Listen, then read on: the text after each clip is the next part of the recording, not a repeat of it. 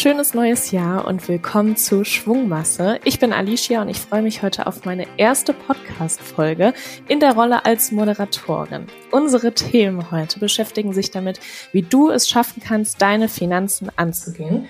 Und dafür spreche ich mit Finanzheldin Katharina. Hallo. Hallo Alicia, ich freue mich sehr auf unser Gespräch. Das neue Jahr startet ja für viele mit Neujahrsvorsätzen. Warum glaubst du, gibt es davon so viele? Warum haben wir die und hast du selbst auch welche?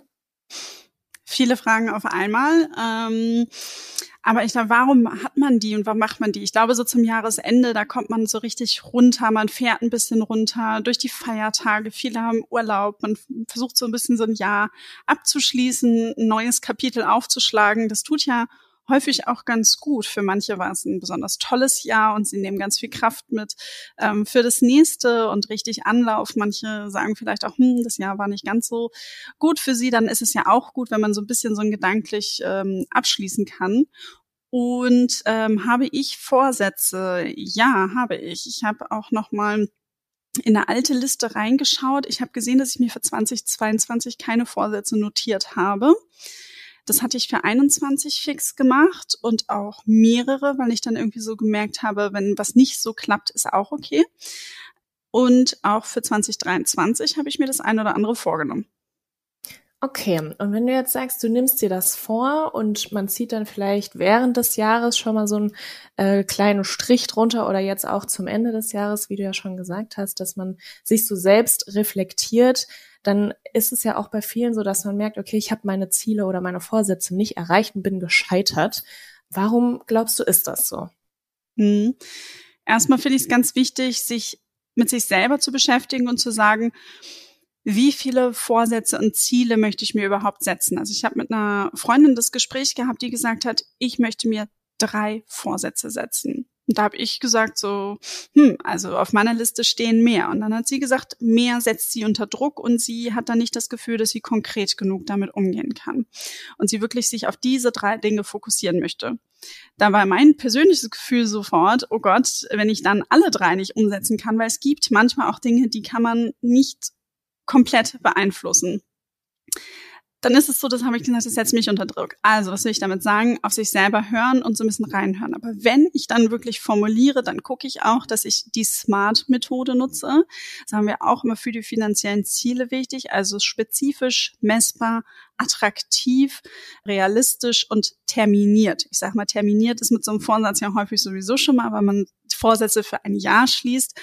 Und ähm, aber das hilft dabei auch wirklich nochmal, wenn man dann Ziele hat und auch unterjährig nochmal schaut, habe ich das jetzt erreicht? Wie steht's darum, dass ich auch das wirklich irgendwie schaffe?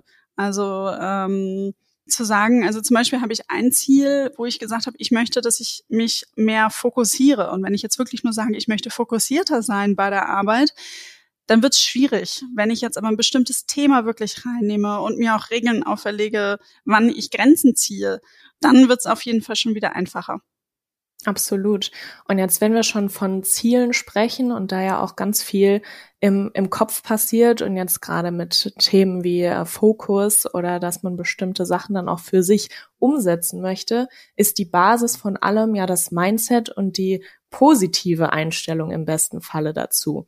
Jetzt auch gerade in Bezug auf Sachen Finanzen. Welche Rolle spielt da das Thema Mindset und ähm, gerade auch negative Glaubenssätze? Kennst du da welche? Wie hattest du sie vielleicht auch? Und schon wieder so viele Fragen. welche Tipps hast du, dass man sie vom Negativen ins Positive umwandeln kann? Ja, das Mindset ist natürlich total wichtig, weil wenn ich mit einer schlechten Grundeinstellung an die Sache rangehe, dann steht es natürlich schlecht um meine Vorhaben. Deshalb ähm, ist es aber auch ganz wichtig, sich erst einmal bewusst zu werden, welche negativen Glaubenssätze habe ich denn eigentlich oder welches, ähm, was schwirrt mir im Kopf darum. Und deshalb ist es ja auch, wenn wir über das Thema Finanzen sprechen, dann sage ich immer, dieser Punkt des Anfangs zum Beispiel, sich aufschreiben, warum habe ich eine Motivation, mit meinen Finanzen durchzustarten, warum will ich loslegen, sich das aufzuschreiben, weil das hebt einfach das Bewusstsein. Und beim Thema Money Mindset, da können das so Sachen wie sein wie, ich habe ja gar kein Geld, ähm, ich kann es sowieso nicht, das ist alles zu kompliziert, ein schlechter Zeitpunkt. Oder vielleicht auch, naja, ich bin schlecht in Mathe, was soll ich denn jetzt noch mit Finanzen machen? Und dass das totaler Quatsch ist, gerade mit diesem Mathe-Thema, hatten wir vor ein paar Wochen auch bei uns in der Insta-Story, da haben wir mal so ein paar Antworten eingesammelt. Da war alles mit dabei und das ist natürlich nur irgend, irgendein Mythos. Aber trotzdem kann sich das verankern im Kopf und daran hindern, dass man überhaupt erstmal loslegt. Ja, apropos, ich habe kein Geld für die Börse oder generell zum Sparen. In Folge 179 haben wir auch schon mal mit Finanzheldin Svetlana darüber gesprochen, wie man mit diesem Glaubenssatz umgehen kann. Hören wir da mal rein. Also es gibt Einzelfälle, wo das wirklich gar nicht möglich ist, ähm, aber ansonsten gibt es meistens schon bei jedem die Möglichkeit, ein bisschen Geld zu sparen. So. Und ich glaube auch, dass das einfach eine Frage des persönlichen Mindsets ist, ähm, was man so mit sich trägt. Ähm, man, man sollte einfach seine Geldflüsse kennen. Ich selbst kenne das auch noch. Also als unser Sohn geboren worden ist, da war ich noch Werkstudentin mitten im, im Studium und na klar war das herausfordernder, herausfordernder zu sparen als mit einem Vollzeitgehalt. Also das ist gar keine Frage. Das, ähm, da habe ich auch höchstes Verständnis und ich weiß auch, da haben mich die Secondhand-Shops im Univiertel ausgestattet und mit Sicherheit kein Einkauf im Alsterhaus hier in Hamburg. Ja. Also ähm, so, aber das war auch herzlich und alles fein. Nichtsdestotrotz waren auch da klar, was hat man als, als Geldfluss im Eingang und ähm, was kann gespart werden und man nimmt so eine 10% Grundregel gern mal an, dass man sagt, 10% vom Netto ähm, sollte schon mindestens gespart werden. Und ähm, und wenn man das nicht schafft, kann man ja mal gucken, wo man sich reduzieren kann. Manchmal ist es das ja. Ist es der Kaffee to go noch oder der Lieferservice heute oder verkneife ich mir das diese Woche und spare das dann einfach. Und eine Woche mir es zu verkneifen und mich zu reduzieren, heißt ja nicht, dass ich das dauerhaft tun muss. Ne? Das kann ich dann in der nächsten Woche, habe ich das denn wieder, aber in einer Woche war ich eben mal etwas sparsamer in dem Fall. Und ähm, deswegen ein einzelner Verzicht ist ja nicht prinzipiell, ich schaffe das nicht. Und was ich auch immer finde, das ist etwas, was ich gerne mit auf den Weg gebe, ist so, ähm, wenn du wirklich denkst, du hast kein Geld zum Sparen, würde ich mir immer die Frage stellen, ist das wirklich so? Na? Ist das wirklich so und ist das immer so? Kann ich wirklich gar kein Geld weglegen? Und wenn man dann ganz ehrlich zu, zu sich ist, kommt doch meistens was Positives dabei raus. Also, dass man für sich doch einen ganz guten Glaubenssatz aufstellt und vielleicht sagt, ah, 20, doch 20 Euro, 20 Euro könnte ich eigentlich weglegen. So, und das ist doch der Anfang. Das ist doch Bombe. Also, dass man dann so, so ein bisschen damit anfängt und das vielleicht auch einfach jährlich steigert. Ne? Dann sagt, ah, dieses Jahr habe ich 20 Euro geschafft, nächstes Jahr gehe ich dann auf 30 oder wie auch immer oder schau mal, vielleicht verdiene ich mehr ähm, oder wie auch immer, was da so reinkommt, dass man da nochmal hinguckt und sich gute, gute Glaubenssätze schafft. Jetzt spricht Svetlana im Auszug davon, zehn Prozent zu sparen. Und wir werden aber auch bei unserer Finanzen statt Fitness Challenge, die ja jetzt losgelegt hat und wir voll mittendrin sind, ja auch verschiedene Budgetierungsmethoden vorstellen, unter anderem die 50-30-20-Regel. Da ist dann also die Rede von Sparen und Investieren mit 20 Prozent pro Monat. Warum ist es dann also bei Svetlana nur 10 Prozent? Und ähm, was sagst du dazu? Ich glaube, Svetlana ist in der Podcast-Folge wirklich mit dem rangegangen, was wir auch häufig in der Community erleben und was gerade ja auch ähm, in 2022 ein absolutes Thema geworden ist. Alles wird teurer und es wird halt einfach wirklich viel, viel schwieriger. Und dieser Wert von den 10 Prozent, das ist schon doch wirklich das, was absolut rausgehen müsste. Die 20 Prozent sind so ein Idealmodell. Und das finde ich auch immer ganz wichtig bei den Budgetierungsmethoden, ob es jetzt die Six-Jar-Methode ist, die einem auch ja sagt, dass 50 bis 55 Prozent Fixkosten sein sollen oder die 50-30-20-Regel. Nehmt diese Regeln und justiert sie für euch, wie sie passen ähm, baut es so auf, aber im Idealfall sollen es natürlich eben wirklich 20 Prozent sein, die ich beiseite lege, entweder um erstmal den Notgroschen aufzufüllen oder dann auch wirklich für meine finanziellen Ziele dann auch zu sparen.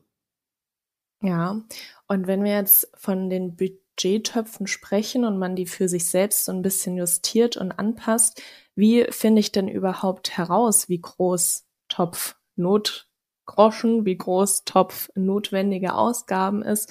Wie, wie kann ich das für mich herausfinden? Also der Notgroschen, mit dem sollte ich drei Monate mindestens meine Fixkosten bezahlen können. Ähm, das ist so eine Faustformel, wenn ich im Angestelltenverhältnis bin. Bei Selbstständigen sagt man, sollten es mindestens sechs Monate und mehr sein, kommt natürlich auch auf das Business drauf an. Und es kommt auch darauf an, was für ein Risiko- oder Sicherheitstyp ich eben entsprechend bin. Wenn das relativ hoch ist, dann sollte ich da natürlich auch nochmal mehr aufstocken. Und wenn ich mich an vergangene Folgen in 2022 erinnere, wo wir über die Themen Inflation gesprochen haben und Marktlage, da war auch immer einer der Tipps, gerade in Zeiten, wo es unruhiger ist, unsicher ist, teurer wird, auch gerade diesen Notgroschen noch mal ein bisschen aufzustocken, um halt ein höheres Polster zu haben für eben diese spontanen Dinge oder eben auch lebensnotwendigen alltäglichen Dinge. Ganz, ganz wichtig, wenn dann da nicht nur die Nachzahlung kommt auf einmal, sondern wenn dann halt auch eben die Budgettöpfe nicht mehr ausreichen. Und um wirklich rauszufinden, wie hoch meine Budgettöpfe für welche Kategorie sein sollen, dafür führt man am besten ein Haushaltsbuch. Mein liebstes Tool, und wirklich eben mitschreiben, was gebe ich wo wann aus. Und auch da wieder der Appell, in den Zeiten, wo sich dann einiges verändert, nicht einfach nur aufs Gefühl sagen, ach, ich glaube irgendwie, das ist jetzt alles wahnsinnig teurer geworden und in dem Bereich gebe ich jetzt auf einmal viel mehr aus, sondern wirklich mal mitnotieren und aufschreiben wieder für ein, zwei, drei Monate, um dann eben auch die Erkenntnisse zu haben, wie viel gebe ich im Bereich Lebensmittel aus, wie viel gebe ich im Bereich Hobby aus oder auch für Shoppen und dann eben schauen, und so habe ich das auch gemacht, wo sind denn die Blöcke, wo ich Geld ausgebe? Und diese Blöcke, die habe ich zu Budgettöpfen zusammengefasst. Und das sind alles Erkenntnisse aus meinem Haushaltsbuch oder wenn ich es unterjährig auch mal justiere, dann mache ich das auch in meinem Online-Banking. Da kann ich die Kosten dann den Kategorien zuteilen und kann dann auch mal zwischendurch mal relativ schnell, wenn ich nicht extra äh, den Stift und Zettel, weil ich mache es gerne per Papier, rausgeholt habe, kann ich es auch immer mal zwischendurch so dann überprüfen, wenn ich es mal spontan machen will. Ist vielleicht nicht ganz genau, weil nicht jeder, jede Zahlung dann mit der EC-Karte getätigt wurde, aber trotzdem habe ich dann schon nochmal wieder einen besseren Einblick. Danke für deine Einblicke und für deine Tipps und verschiedenen Methoden, die du da für dich anwendest. Da haben wir auch noch mal andere Methoden kennengelernt von Finanzheldin Joy. Sie hat nämlich darüber gesprochen, wie das Haushaltsbuch ihr geholfen hat, einen Überblick über ihre Ein- und Ausgaben zu finden. Und das hat sie in Podcast Folge 169 gemacht. Die Routine hilft mir dabei so ein bisschen. Also ich würde sagen, gerade wenn man anfängt, ähm, ist es schon gut, sich vielleicht so ein festen Tag zu setzen. Das kann man später auch so ein bisschen lockerer machen. Ich habe jetzt auch keinen festen Tag mehr. Ähm, zwar schon noch irgendwie gesetzt, aber daran halte ich mich öfter nicht mehr so. Ich bleibe dann bei einmal die Woche. Ähm, aber gerade wenn man anfängt, glaube ich schon, dass so ein ähm, Tag dabei hilft, ähm, die Routine auch ähm, zu finden und zu festigen. Beispielsweise der Sonntag, wenn man vielleicht eh nicht so viel zu tun hat. Und ähm, Genau. Und was ich noch äh, als Tipp hätte, ich muss kurz selber ein bisschen überlegen, was mir so ein bisschen geholfen hat. Ähm, ich bin zum Beispiel ein Mensch, ich bezahle nur mit Karte. Also ich bin absolut kein Bargeldmensch. Das ist natürlich aber auch sehr individuell. Und mir hilft es zum Beispiel, dass ich gar keine Belege habe. Das heißt, ich mache alles übers Online-Banking. Ich habe dann äh, meine App-Bank, ähm, die App von meiner Bank zum Beispiel auf oder auch ähm, am Desktop und schaue dann, was so ab oder abgegangen ist oder gekommen ist und ähm, kann dann ganz gut nachvollziehen, äh, wann was passiert ist und kann das dann halt im, ins Haushaltsbuch übertragen.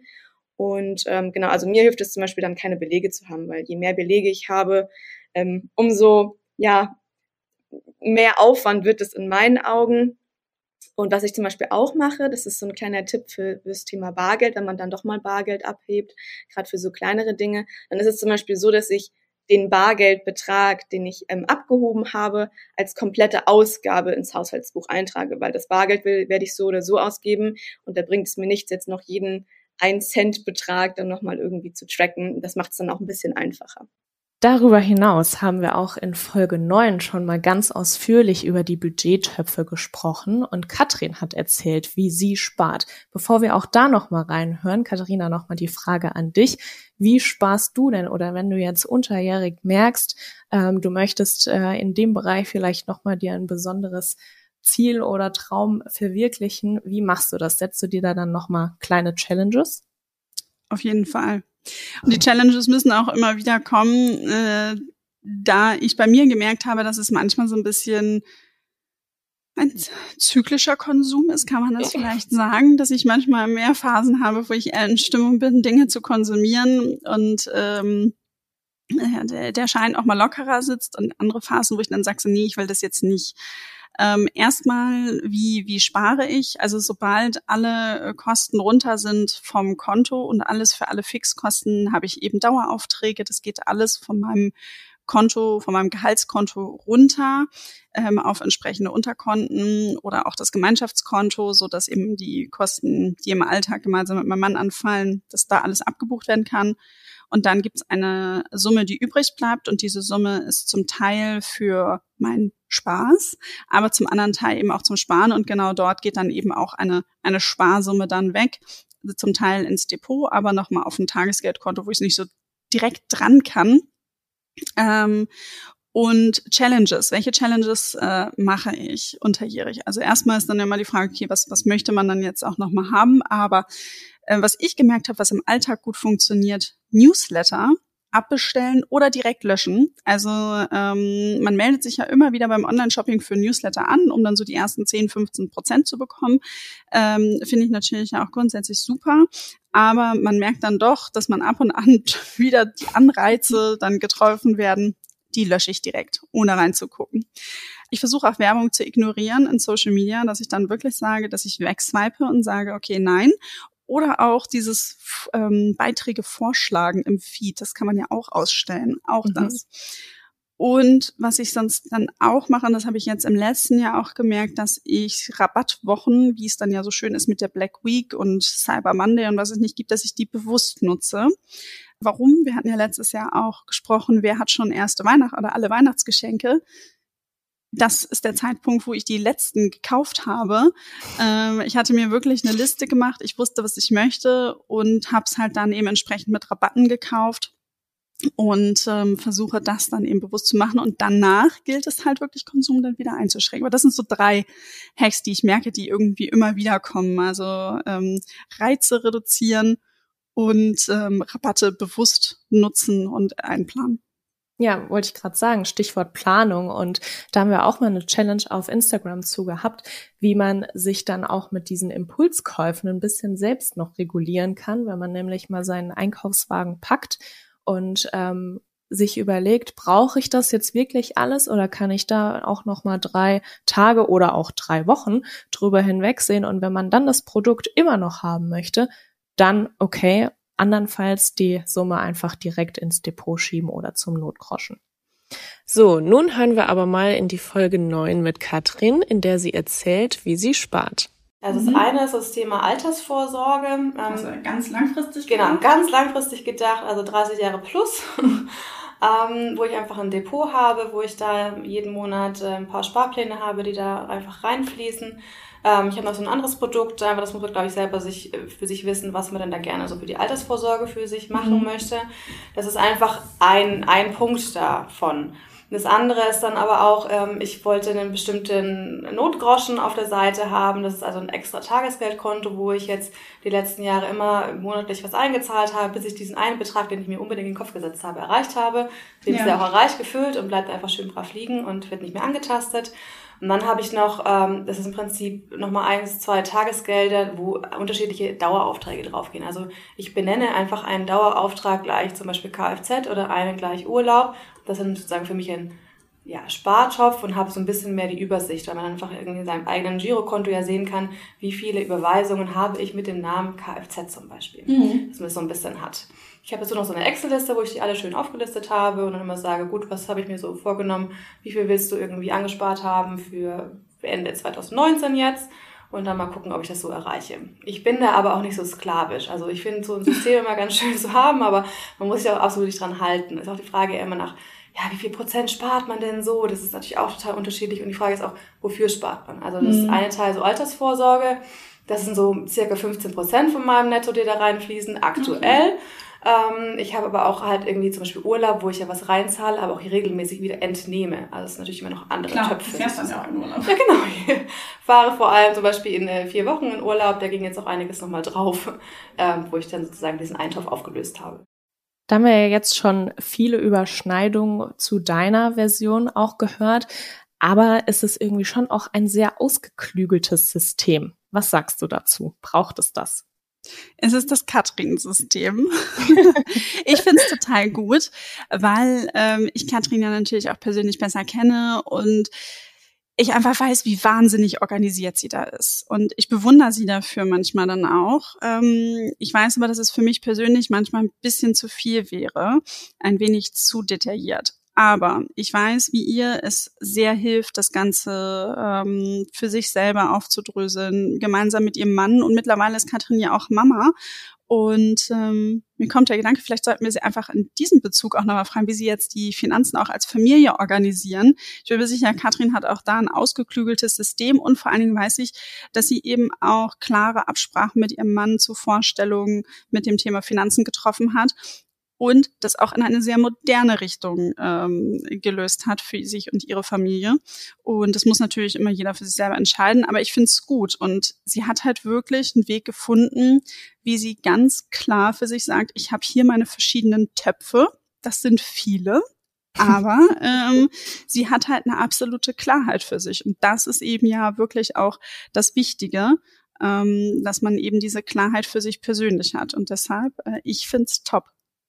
Absolut. Klarheit ist auch ein großes Stichwort jetzt auch beim Kassensturz. Das ist ja auch mit einer der ersten Schritte, wenn man seine Finanzen angeht.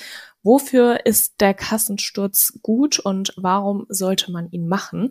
Darüber haben wir in Folge 51 gesprochen und auch da hören wir mal kurz rein. Also es gibt ja, ja je nachdem, was man auch selber für ein Typ ist irgendwie, ob man zum Beispiel mehr mit Bargeld hantiert, ob man, weiß ich nicht, also ich habe zum Beispiel früher total gerne gemacht, dass ich noch so ein richtig schön altmodisches Sparschwein hatte, so ein richtig cooles, ich habe von der Oma geschenkt bekommen, nicht so ein langweiliges, sondern echt ein cooles. Und auch da habe ich immer irgendwie zum Beispiel, was ich zum Geburtstag geschenkt bekommen habe, einfach reingepackt und ähm, habe es manchmal vergessen, was da drin ist. Und wenn ich das dann angeguckt habe, mich auch drüber gefreut. Also auch diese Punkte. Oder ähm, haben Omas, Opas, Patentanten, Patenonkel vielleicht zu meiner Geburt mal was angelegt? Also existieren denn da von, von anderen Leuten noch einfach Sparbücher, von denen ich eventuell gar nichts weiß? Oder haben meine Eltern vielleicht ganz früh schon für mich eine Ausbildungsversicherung abgeschlossen oder irgendwelche Produkte, wo einiges an Geld drin liegt, zum Beispiel für meine Ausbildung oder für weiteres? Habe ich ein Depot? Habe ich vielleicht vielleicht vor ein paar Jahren äh, mir mit äh, Start ins Berufsleben ähm, irgendein Produkt gekauft, äh, einen, ein Riester abgeschlossen, habe ich, wie auch immer. Also man kann so viele Möglichkeiten, wirklich einmal zu schauen, welche Dokumente habe ich alles, einfach mal die Ordner am besten auch durchzugehen. Das klingt immer so, oh, irgendwie ein bisschen Ordner durchstrukturieren, aber im Prinzip ist es wirklich, sich mal ein bisschen Arbeit zu machen und alle Verträge zu checken, was habe ich denn überhaupt irgendwo an Geld. Und dazu zählt Bargeld, also auch einfach mal das Portemonnaie aufmachen, vielleicht ist ja auch noch ein bisschen was drin. ähm, natürlich das Girokonto, das Depot und alle sonstigen Verträge, die bei Finanzdienstleistern liegen. Nun habe ich also ganz viele Erkenntnisse über mein Geld schon bekommen. Ähm, Kassensturz, Haushaltsbuch und wie mache ich das jetzt im Alltag mit meinen Budgettöpfen? Wie kann ich quasi diese Erkenntnisse übertragen? Ich habe ja vorhin schon von diesen Kategorien gesprochen, die ich dann aus dem Haushaltsbuch bilde. Und genauso ist es dann eben mit dem Kassensturz. Dann schaue ich, wo passt das Ganze jetzt rein. Beim Kassensturz habe ich ja auch die ganzen Verträge, die man noch abgeschlossen hat. Ähm, bilde ich dafür dann nochmal einen separaten Budgettopf oder ist es dann das Thema Haushalt? Ist es dann nochmal das Thema Auto, ähm, weil es irgendwie auch ein Autokredit ist? Also wirklich die Kategorien zusammenfassen und dann eben so gucken, welcher Budgettopf ist wie groß und wie viel gebe ich dann eigentlich auch im Schnitt aus. Und ich finde, das ist eigentlich auch immer noch mal so eine ja eine gute Erkenntnis, dass wenn ich weiß, ich habe eine Kfz-Versicherung, die ja häufig im Januar, so, jetzt bin ich gespannt, ob alle das, das Geld auch parat haben, so überraschend kommt. Man hat es halt nicht im Kopf, weil es einfach elf Monate des Jahres nicht präsent ist und auf einmal kommt die Abbuchung und die ist dann groß. Man hat das dann gewählt, den jährlichen äh, Turnus, weil es halt einfach günstiger ist, als wenn man monatlich oder quartalsweise oder halbjährlich zahlen würde. Aber man wird überrascht. Aber was man dann auf jeden Fall tun sollte, ist eben diese Zahlung aufzubrechen auf zwölf Monate, jeden Monat ein bisschen was beiseite legen, eben diesen Budgettopf Auto schon mal befüllen, so dass dann, wenn dann eben 600 Euro, was es ja so schnell mal sein können, Versicherungen abgebucht werden im Januar, dass das dann schon über das Jahr dann angespart wurde. Sehr gut. Und was sagst du, wenn ich jetzt äh, die, diese ganze Planung gar nicht nur für mich alleine mache, sondern vielleicht mit jemandem zusammenwohne, ob das jetzt mein Partner oder Partnerin ist oder auch eine WG? Wie kann man da die Haushaltsplanung am besten angehen? Mhm. In der WG ist natürlich so ein bisschen die Frage, welche Kosten teilt man sich überhaupt? Wenn man sich da die Lebensmittelkosten zum Beispiel teilt da muss man dann natürlich individuelle Regelungen finden. Ansonsten sind es ja eher die Kosten, äh, die Fixkosten, die man sich zur Wohnung teilt.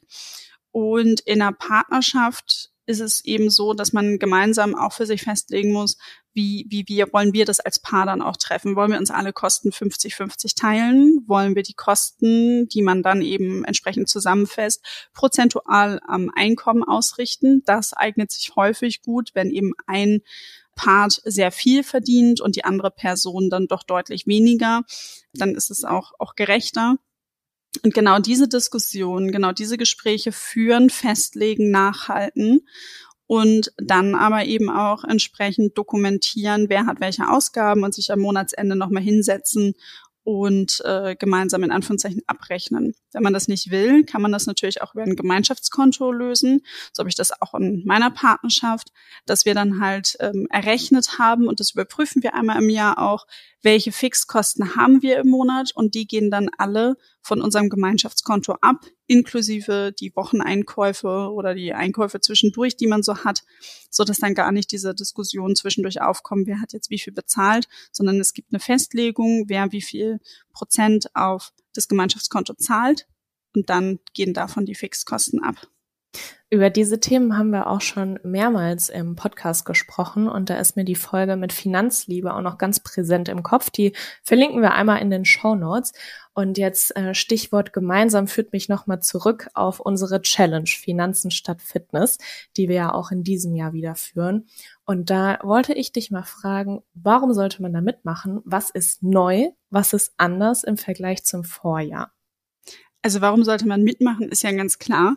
Wir kümmern uns endlich mal um unsere Finanzen. Wir legen los. Wir setzen Vorsätze direkt um und helfen dabei Schritt für Schritt. Und äh, jedes Jahr werden wir auch immer wieder gefragt, okay, jetzt heißt es Finanzen statt Fitness, aber Fitness ist ja auch wichtig. Absolut unterstreiche ich sowas von. Aber wir sind ja nicht die Fitnessheldinnen.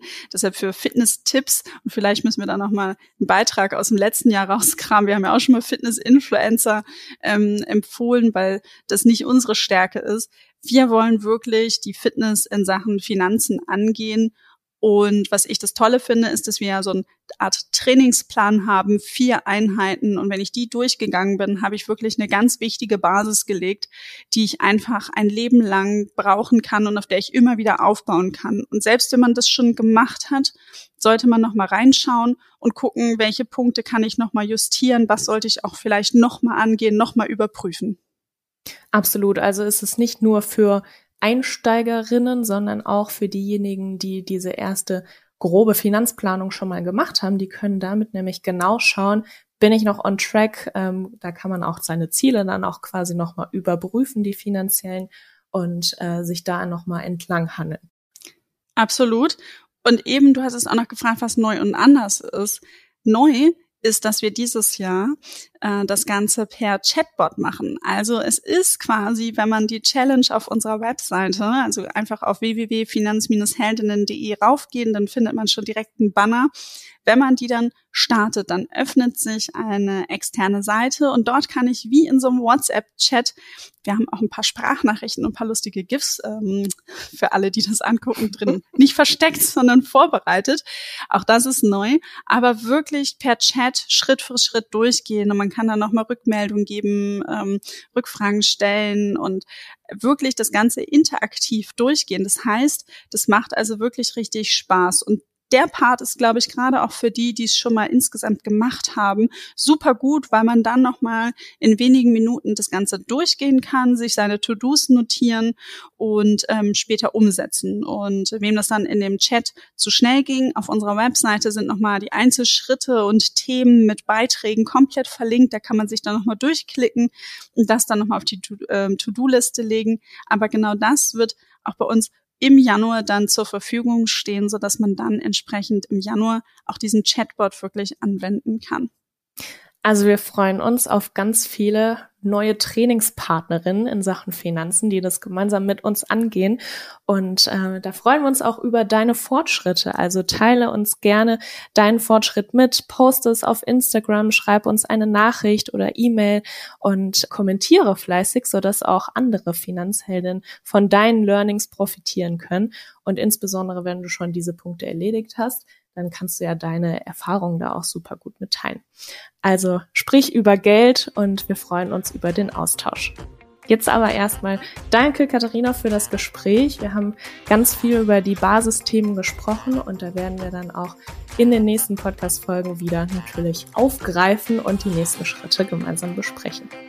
Vielen Dank, Alicia, und Glückwunsch zu deiner Podcast-Premiere. Ich fand es ein sehr schönes Gespräch und ich freue mich schon auf das nächste. Tschüss. Danke, ich mich auch. Tschüss.